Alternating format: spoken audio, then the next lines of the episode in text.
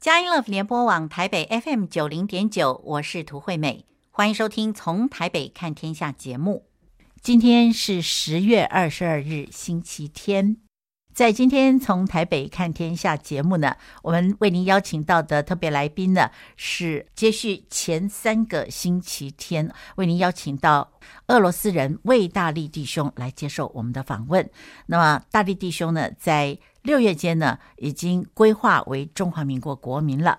那么今天呢，我们来跟您介绍的这个完结篇呢，呃，譬如说他今天会谈到俄罗斯的食物。那么还有呢，他会以中华民国国民的立场呢，给我们一些建言啊，也是非常宝贵的。那么接下来呢，他会对一些事物啊，他的看法也跟我们分享。那么在今天的节目之中呢，因为大力弟兄提到了两件事情啊，是我可能在呃这个跟他访谈的过程中没有机会跟您来解释的，所以现在呢，我先来跟您提一下。他说到他最怀念的俄罗斯的美食啊，有一样呢是叫做啊有樱桃的饺子。那么我就非常好奇嘛，吃的东西嘛，对不对？我们都会很好奇的，所以我就去查了一下，我发现呢，哎，真的俄罗斯有这个包樱桃的饺子啊。那这个饺子呢，呃，它它真的是包樱桃，而且它会教我们这个樱桃是怎么把那个核哦把它剔掉，然后呢有一个。很完整的这个樱桃呢，包在饺子里面，而饺子皮呢也很特别啊，这里面呢会加上一些可能就是酸奶那一类，加上蛋呐、酸奶啊，打打打那个面粉啊，让它醒一下，然后做成的饺子皮就是很特别的啊。那么呃，这个樱桃的饺子呢，呃。并不是每一个人都喜欢吃啊！我在这个 YouTube 里面就看到两个小朋友啊，第一个吃了以后吃一口，然后鼻子就皱起来了啊！这是一个小男生，很可爱的小男生，他觉得太酸了。那还有一个很美丽的小女生呢，也是一样，她吃了以后呢，就感觉到哇，酸的那个脸呢，就好像饺子的皱纹一样。那么，嗯，但是呢，我在想，呃，会不会？樱桃呢，在包之前啊，让它用糖来腌一下，然后呢，再包起来，会不会稍微比较甜一点，比较容易入口呢？呃，或许大力弟兄会不赞成，因为他喜欢吃的这个东西，有可能他就是喜欢那个酸的味道啊。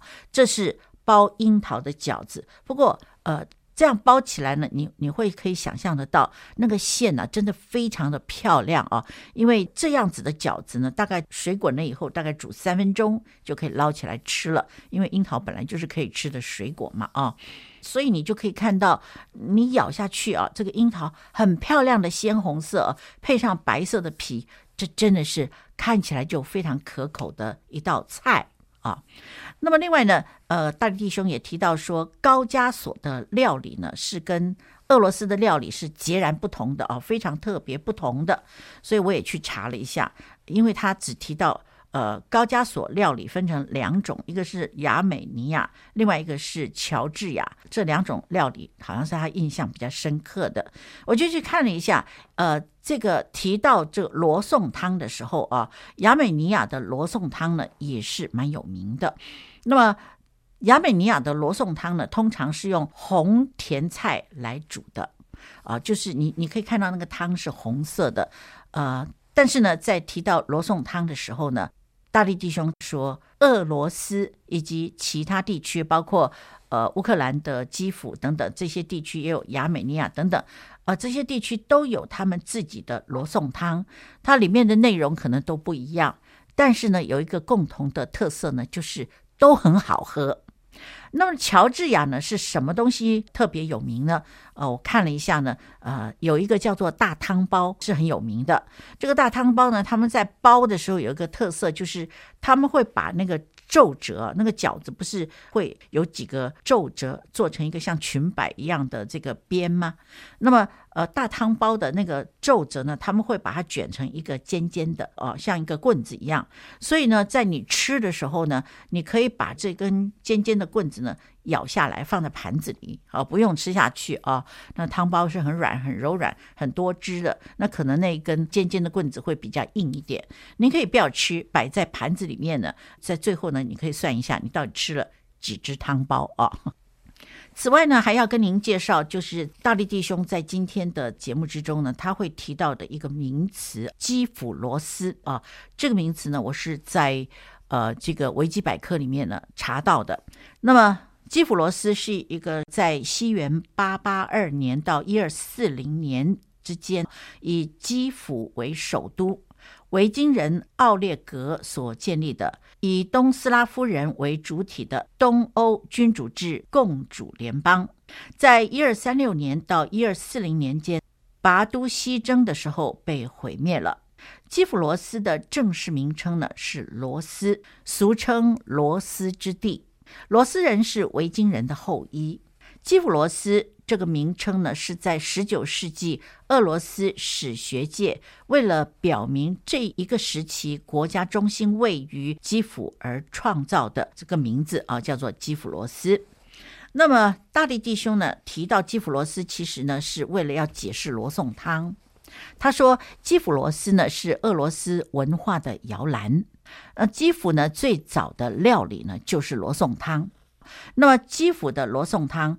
非常好吃，所以说，呃，听众朋友，您呃对罗宋汤如果有兴趣的话，您可以找俄罗斯食谱来试试看。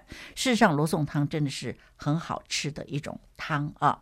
那么，在今天的节目里面呢，大力弟兄跟我们谈到的食物并不多。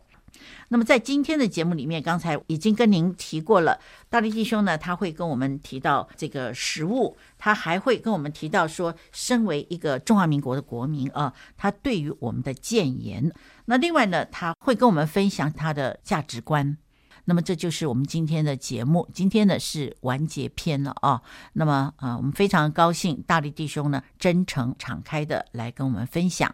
那么在音乐过后呢，就让我们先一起来收听呃魏大力弟兄他来跟我们分享这个俄罗斯的食物。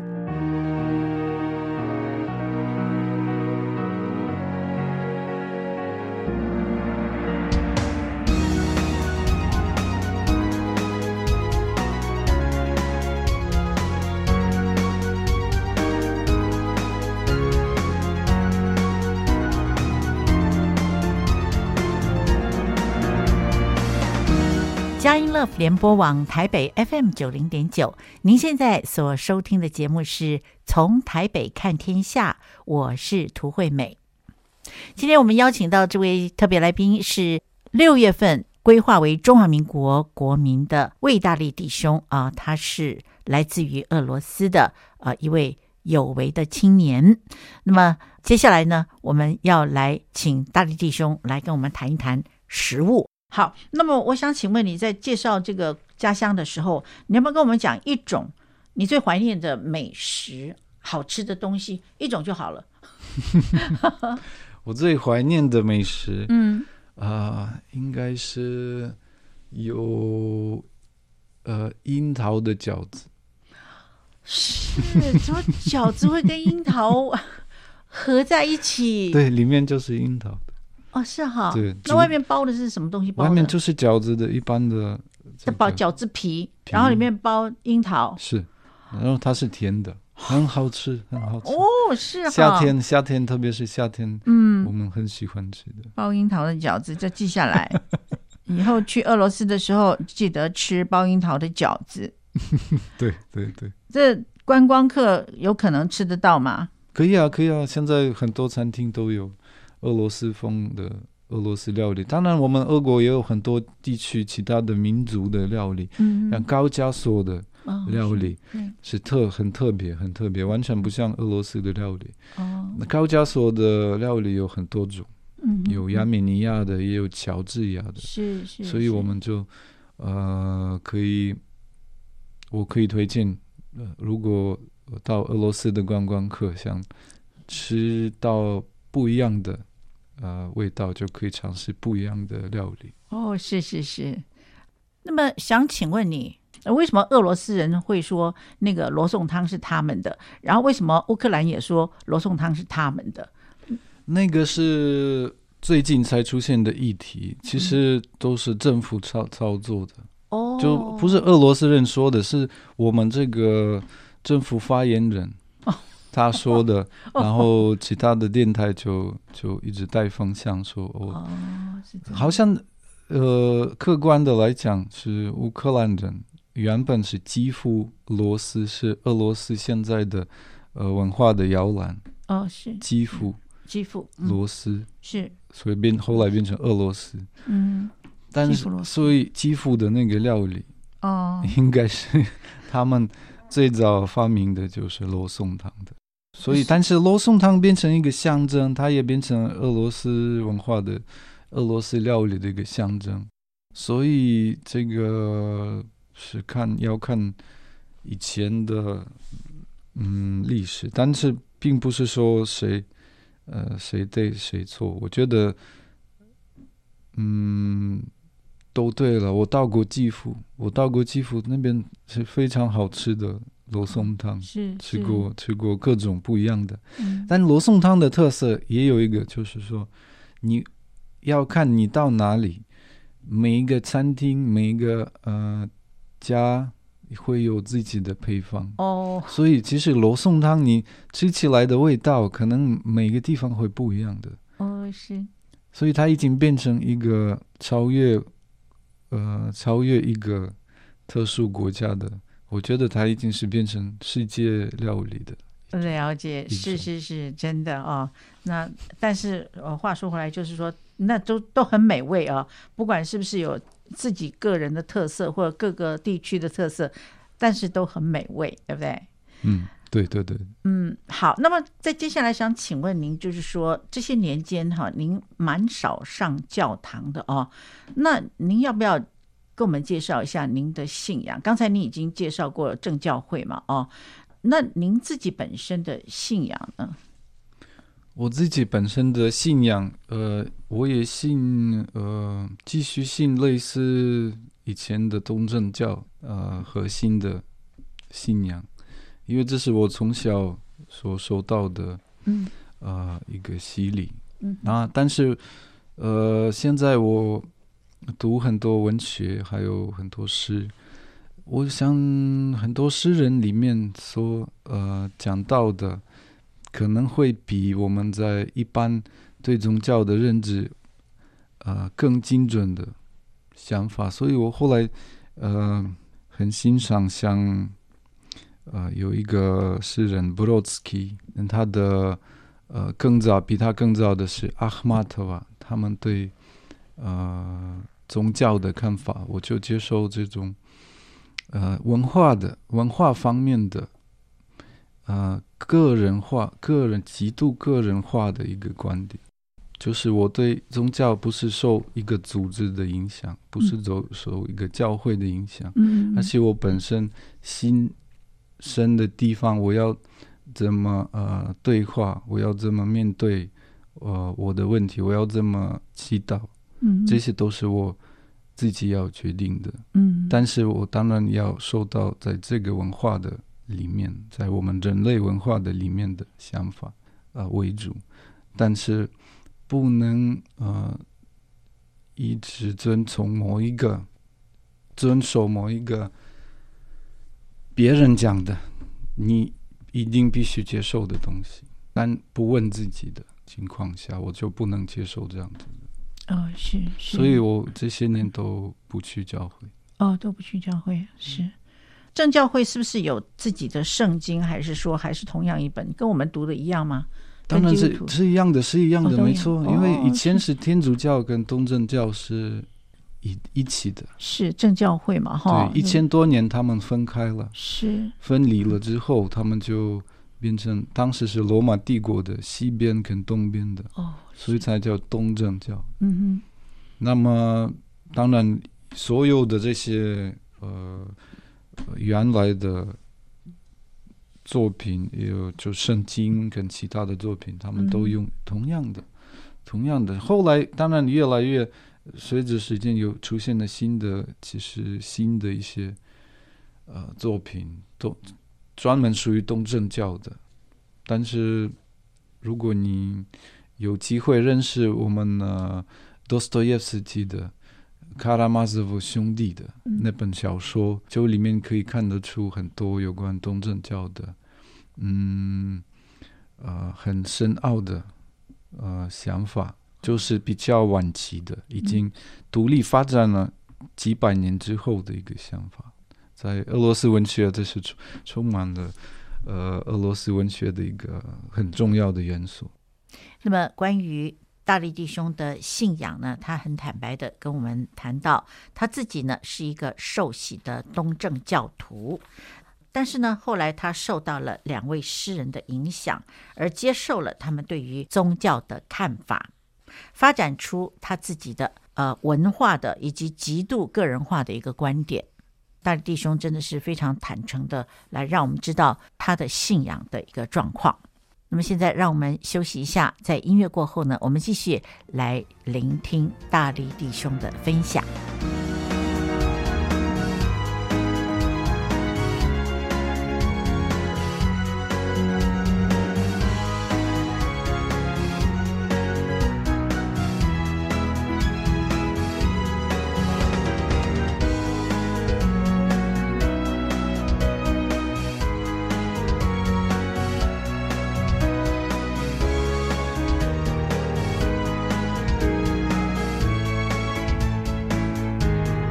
佳音 Love 联播网台北 FM 九零点九，您现在所收听的节目是从台北看天下，我是涂惠美。今天我们邀请到节目中这位特别来宾是六月份规划为中华民国国民的魏大力弟兄，他来自于俄罗斯。那么啊、他已经跟我们介绍了许许多多关于俄罗斯很有趣的一些事情。那么我们接下来呢，呃，我们来谈谈未来好了哈。像您这样一个学习能力跟竞争力以及呃个人优势啊，都相当强的一个中华民国的国民啊，那我想请问您，就是说 您对自己有没有什么计划？那您对大我有什么期待吗？就是呃，基本上来讲，就是说，因为你呃也学了那么多的。语言呢？语言对你来说根本就不是障碍哦，而且以你现在所接触到的这个环境，这个世界对您来说好像是一个地球村一样的哦。您自己所定义的那个大我，您有没有什么样的期待？那我最有兴趣的一个问题就是说，诶，您受不了我们亲爱的台湾同胞的问题是什么？哦，那 那您反正您现在是。我们自己家里人嘛，啊，你要不要稍微批评一下？呃，好，让我们能够找到自己应该要怎么样来调整改变的一个方法。其实我在在台湾，当然我呃感觉到世界的脉动，嗯，因为台湾其实跟世界很呃有很接触的很好，就是一直一直向世界啊，呃，有开放的一个。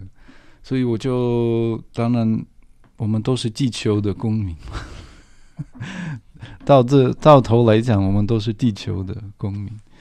啊，我希望地球更好。然后所有嗯破坏地球的、破坏我们环境的行为，我觉得都会啊会有很不好的后果。嗯，对所有的人，嗯，甚至后代。所以我想，嗯，我们最要关心的就是我们现在的环境。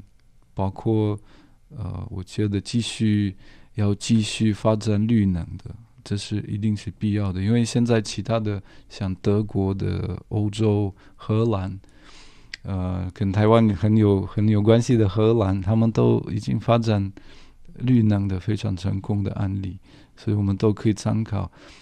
另外，我想台湾也许呃最呃像欧洲的啊。瑞士，瑞士嘛，那也是民主方面也是一样。然后，其实我们如果可以像瑞士，除了啊、呃、民主啊公投的一些这些，我们还可以学到很多对环境跟对我们的啊、呃、生活环境的啊、呃、这些啊、呃、不一样的想法，比如说噪音，好，噪音方面。呃，城市里面，台湾任何一个城市，每一座城市的交通好像也没有很呃很多，可能是比各其他欧洲城市也差不多了。但是问题是，很多的噪音来自于我们的机车，还有老旧的脚踏车，这个刹车的这些，嗯嗯、都是会造成。我觉得我们也会忽略的一个方面，就是噪音会影响到我们的耳朵。嗯，我的。耳朵很敏感，我每次听到这种噪音的时候，我就心情会不好。是是是，但是这个是我们可能没有真的真正的去面对的问题，但对环境来讲，它是很重要的。嗯，甚至对我们的健康也是，嗯，因为我们的耳朵是直接连到我们的大脑。嗯，所以当我们听到一直听到噪音的时候，我们没办法倾听自己的心。那那我在这里要不要插一下嘴哦？就是说，呃，很多台湾人哈，对于那个有那个在街边这样呃沿街叫卖的那种那种卖的那种食物啊，那个呃就是卖卖食物或者是卖什么修理纱窗啊等等这些，呃，就有这个沿街叫卖，甚至于现在呢都是放广播的哦。嗯，那个在在 白天的时候就会去放。那你对这种观感如何？我很喜欢，我觉得这个是很有、哦、呃意义的。噪音，它里面有呃很大的意义，就是文化的一个现象。哦、所以这些声景，它是形成一个声景的很重要的嗯声景概念，嗯、是我们一般也会忽略的这些小的声音，但是它带来一些文化的，在背后有文化的一个基础。嗯、所以这些声音反而我们需要珍惜保留它。然后现在我有很好的朋友在台南。他成立了一个声音地景的，嗯，一个很棒的教室。嗯、那么，呃，这些我们或许可以有不一样的呃看法。如果我们自己呃对身边的东西重新再认识，特别是声音方面，那、嗯、我们都是很。了解在广播方面，就越来越呃，做广播的时候就越来越会意识到声音的重要性。所以我想说，可能呃，这也是需要有人呃发现。像最近比较大家比较开始嗯意识到，其实交通安全的问题啊，哦、那可能是交通安全的问题，也可以连接这个噪音的问题。它其实或许也是一样，跟它有相关的。是，对。可是哈，你知道，在那个呃，你说那个很有意义的这些叫卖啊，这种声音里面啊，有一种是卖冰淇淋的。早年有没有？把不把不。对对 对，有听过，我听过。那个也是蛮刺耳的，那个你还是能接受吗？对，可是这个是很有特色的，只有可能。呃，在台湾才有的声音，对对对，是没有错。很多人都是呃，譬如说早年呢、啊，我我那个年纪的早年，有一些是敲那个木头哦，就是那个敲木头是节奏性的敲木头，告诉你说我是卖馄饨的，我卖馄饨面的。嗯、到了晚上的时候，我就会出来，啊，人家听到这个声音的时候，他们就会跑出来端一个碗，嗯。我要这个，我要那个啊！是是是，这个很棒的一个是儿童回忆。对，这真的是很美的回忆啊！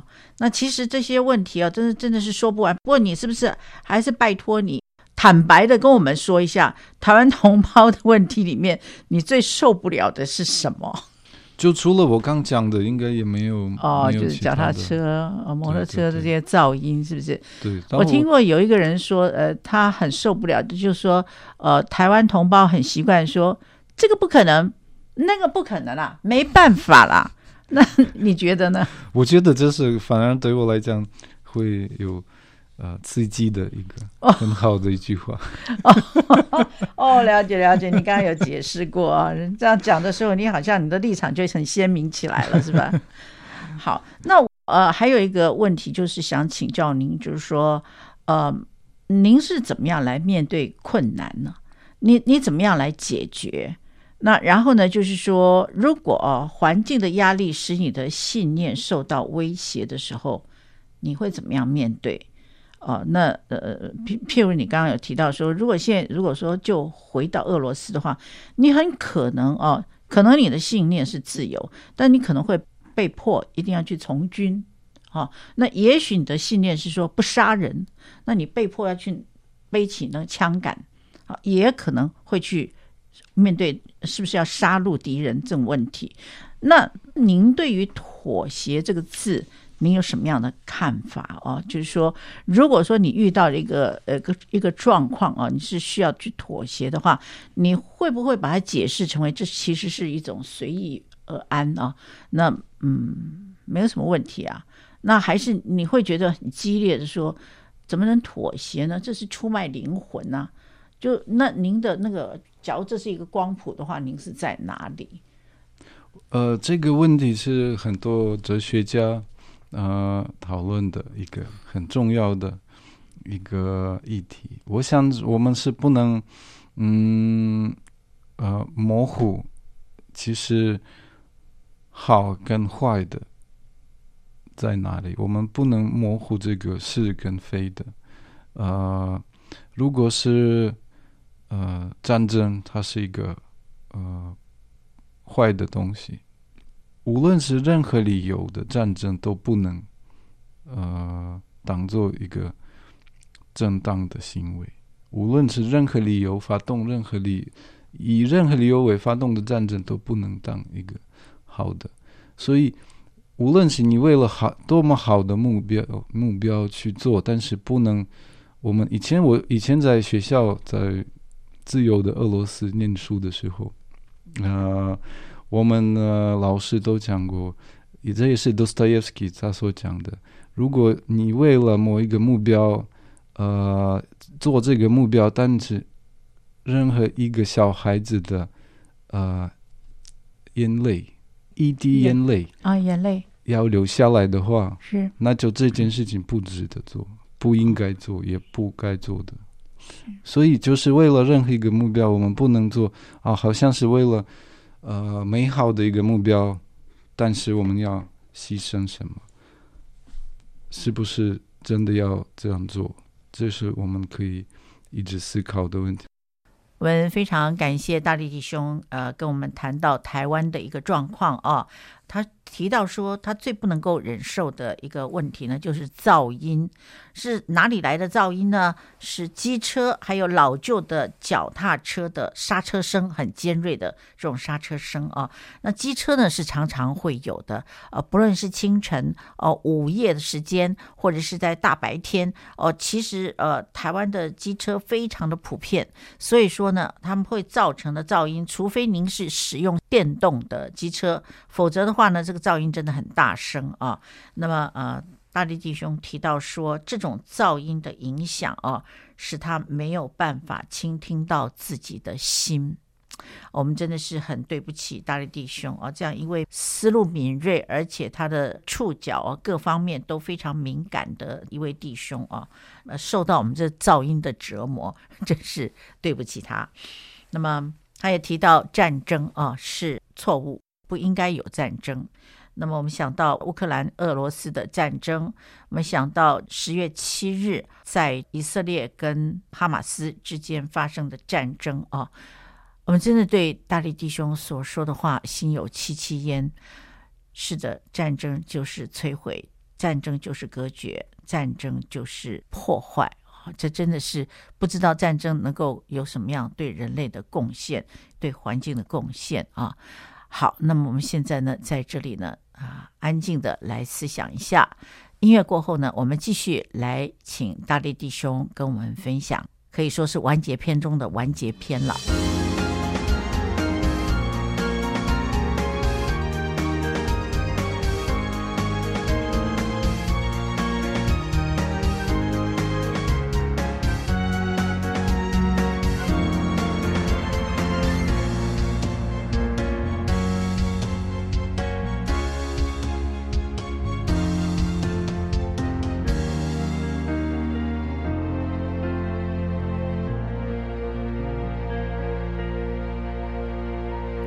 联播网台北 FM 九零点九，您现在所收听的节目是从台北看天下，我是涂惠美。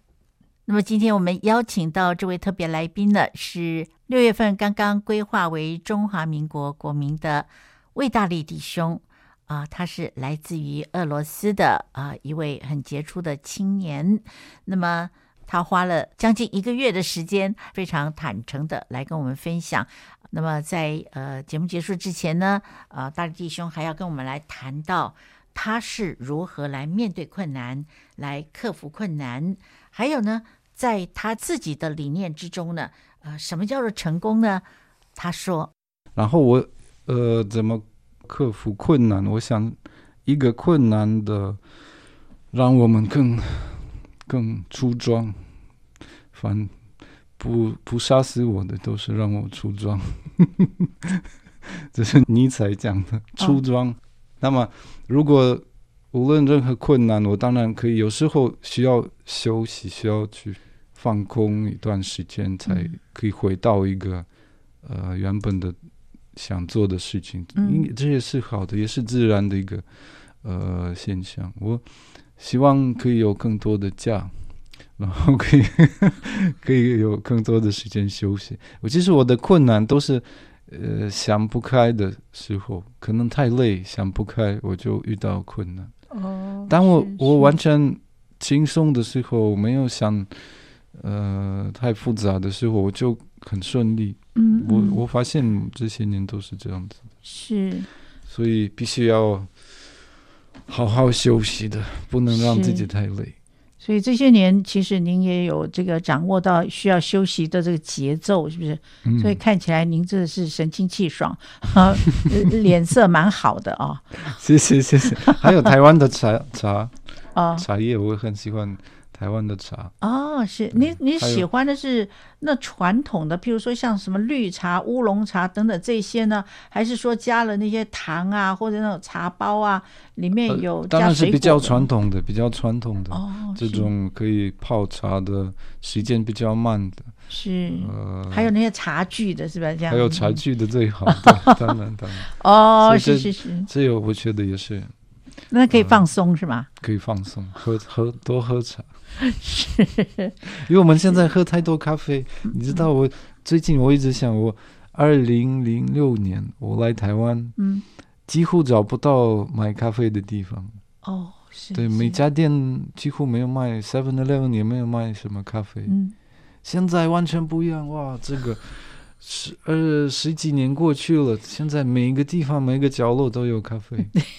对，真的，到处都是。是我反而想要买一个那个清茶哦，绿茶，他们现在叫绿茶，我找不到哎，我找不到我要的耶，就是就是有的时候真的蛮难过的。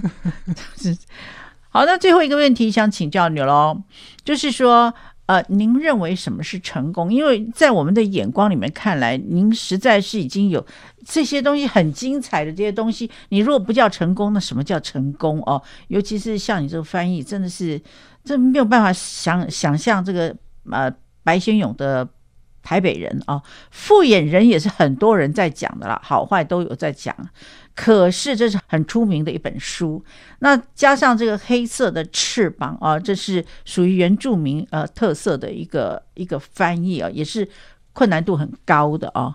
所以这些东西如果不叫成功的话，我我也不知道什么叫成功了啦哦。那我是想请问你，呃，您认为什么是成功啊？还有就是说，很多人哈都。旅游，很多人都移民到国外去，嗯，然后离开自己的故乡之后呢，对华人来说就开始努力的打拼哦，大概不会像你一样需要休息，他们就是二十四小时，一个礼拜七天都在打拼。然后呢，比较多的都是在经商啊，或者是从小生意开始了啊，或者是有一些是劳力的工作啊。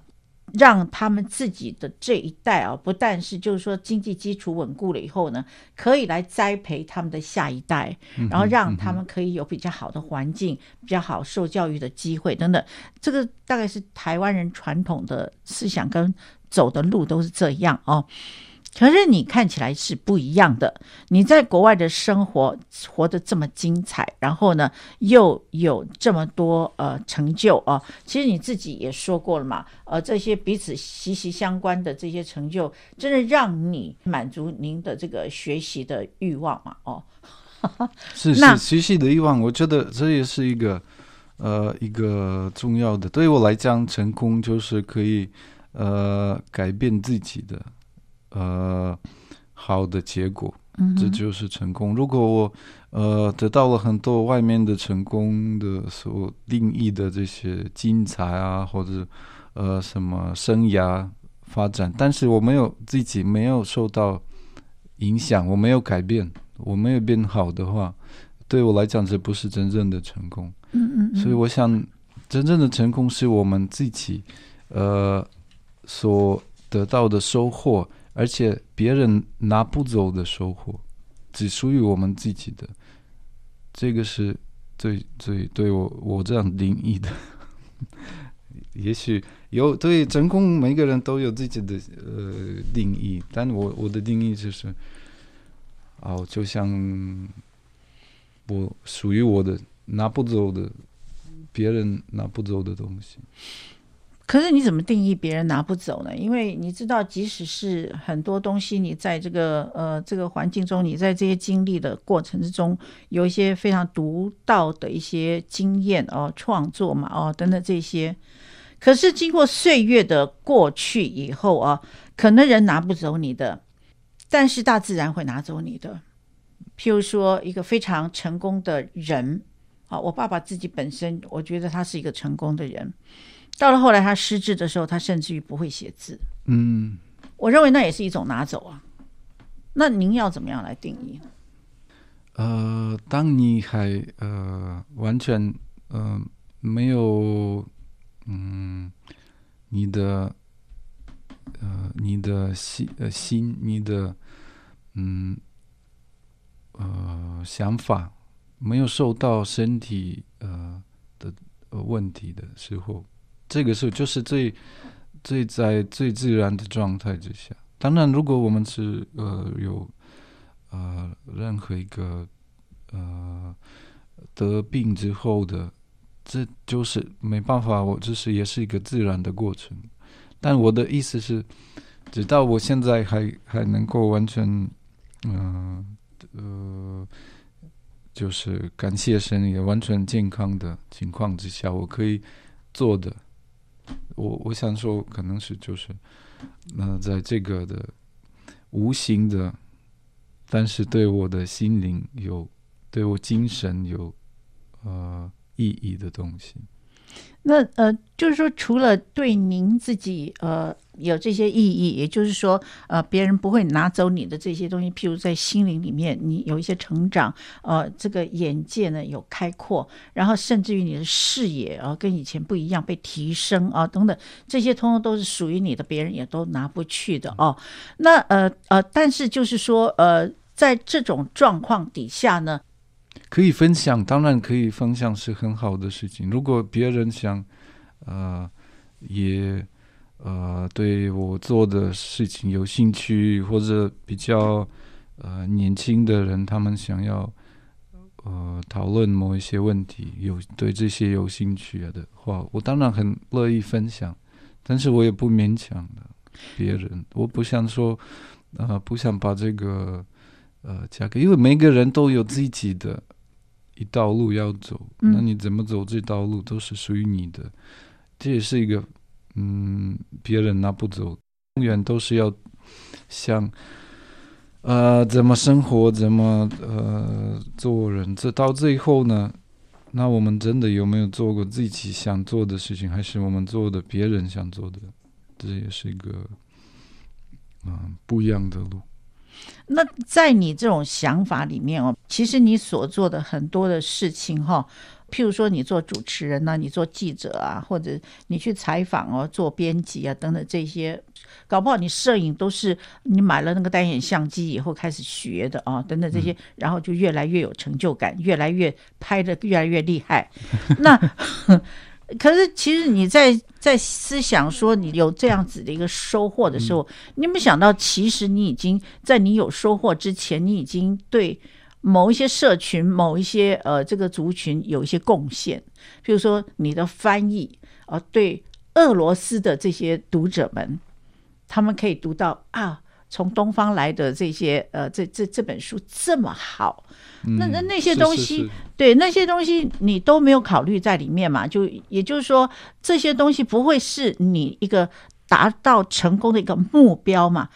它是一个很好的呃复合的复复数的附呃附加价值是吗？附加价值的，但我并没有把它当做一个真正的一个目标。还是真正的目标是给自己一个挑战，像翻译台北人也是对自己一个挑战。最后能不能找到出版社在俄罗斯出版，直到最后几年才有一个确定的。它原本都是未知数啊，我也没有想太多。我想说，如果没有人要出版的话，但至少我可以呃自己完成这个挑战，把它。啊、呃，做到，然后从中有得到很多的收获，更了解台湾。然后，其实我一直有这个想法的，在最前面、最先。那我还有最后一个问题想请教您啊，希望呃您不会觉得我在冒犯你啊，我没有这个意思啊。我我想请教你的是说，如果将来你要设计，就是说你将来要离开这个世界的话啊。你希望你的墓志铭上面要写什么？谢谢谢谢，你你你问到了我，呃，我还没想过这个，没想过哈，对，因为真的您很年轻，对，没有错。我可能想，呃，某一某一篇诗吧，也许俄罗斯的某一篇诗。那那那不要紧，那就不当做一个。问题了，就是一个呃，您就又带回去慢慢想。对，我会慢慢想。好，那么今天呢，我们真的是非常非常感谢魏大力弟兄啊，来接受我们的访问。呃，他从央广转换跑道啊，现在是在某一个大学里面在教。俄语嘛，哦，那呃，然后呢，自己又继续的在学习，呃，真的是一个非常优秀的高科技的人才啊！那是我们的同胞魏大力 弟兄，都可以，都可以，是，是我们真的是非常感谢您今天来接受我们的访问啊！我相信啊，就您自己来说是。在自己的这个成就里面呢，是属于你自己拿不走的，那才是真真正正的成就。但是我必须要提醒您，就是说，您在这些你还没有静下来去享受这些成就的时候，你已经对我们有很大的成就了。你已经对我们的社会、对我们这个或者我们的听众朋友，呃，对广播等等这些有很大的成就。在这个部分呢，我们非常深深的感谢你。曾经做过的这些贡献，我相信以后你还会有更多的贡献。我相信现在你的状况呢，并不能够限制你将来要达到的地步。祝福您啊，这一生你会是我们看得到的一个很好的一个指标。谢谢你，谢谢谢谢，非常感谢。呃，我很高兴，很久没有呃接受访问，我就呃继会继续努力，然后也。呃，希望大家各位听众有美好的呃时间，也美好的呃今天听完节目的美好的心情。谢谢，谢谢大家。谢谢你，好，拜拜，拜拜。听完了魏大力弟兄的专访之后呢，我们的节目接近尾声了。我们真的是非常的感动。大力弟兄提到，成功呢是改变自己的一个好的结果哦，而且是有别人拿不走的收获。也就是说，对他的心灵跟精神上呢是有相当的意义的。那么，相信这是一种。自我的心灵满足，那么这样的一个满足呢，我相信会洋溢出很深的喜乐，而这种喜乐呢，会使他的心更加的平静安稳。那当然呢，拜托不要听到了那些旧脚踏车的刹车声，也不要听到许许多多机车的噪音啊，让他的心神不宁。那么因此呢，我们真的是要祝福大力弟兄。可能啊，在大力弟兄的生命之中，还有一些事情是真的不能够让人释怀的，譬如说像战争，但是大力弟兄这么的年轻啊，相信他对于挑战呢是相当有斗志的啊，所以呢，我相信他会更上层楼，让我们拭目以待，在未来的岁月里面，我们一定会看得到啊，魏大力弟兄越来越向卓越迈进。那么今天的节目呢，进行到这里要告一段落了。推美要祝福每一位听众朋友，在这个星期里面享受在神所赐的平安与喜乐之中。那么在节目结束之前呢，还有一件事情呢，是佳音电台要让您知道的一个消息，就是佳音电台二十八周年庆呢，要听您说微光心事。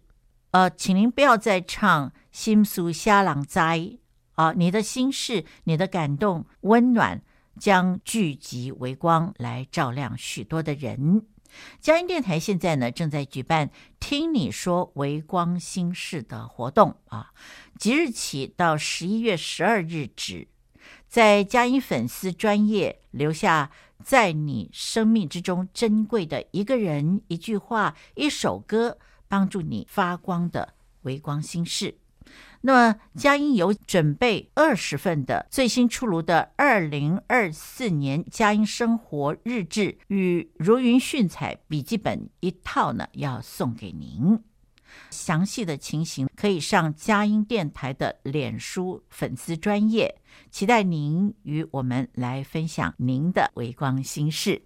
那么下一个星期天，十月二十九日，让我们下午四点零五分，透过从台北看天下节目呢，来关心神国度的事。